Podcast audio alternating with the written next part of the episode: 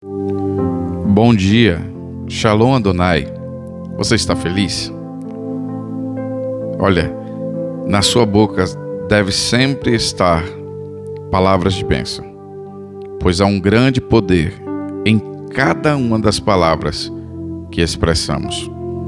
Em 1 Pedro 4,11 diz: Você tem o dom de falar?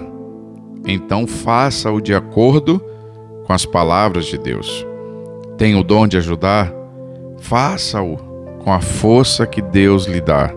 Assim, tudo que você realizar trará glória a Deus por meio de Jesus Cristo. A Ele seja a glória e o poder para todos sempre. Amém.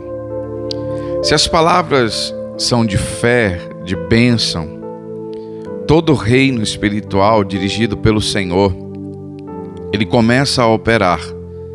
Mas quando são faladas palavras negativas de amargura, de maldição, entra em ação o reino das trevas. Se o seu lar hoje ele está atravessando alguma crise e está precisando de um milagre, o milagre da mudança, comece hoje a visualizar com fé a transformação do seu lar. Se você tem essa convicção em seu coração, confesse com as suas palavras que você já tem o melhor lar do mundo. Saiba que a palavra do Senhor nos garante que maior é o que está em nós, maior é o que está no nosso lar, maior é o que está nas nossas vidas do que aquele que está no mundo. Então comece a confessar hoje, a declarar hoje, que você tem o melhor lar do mundo.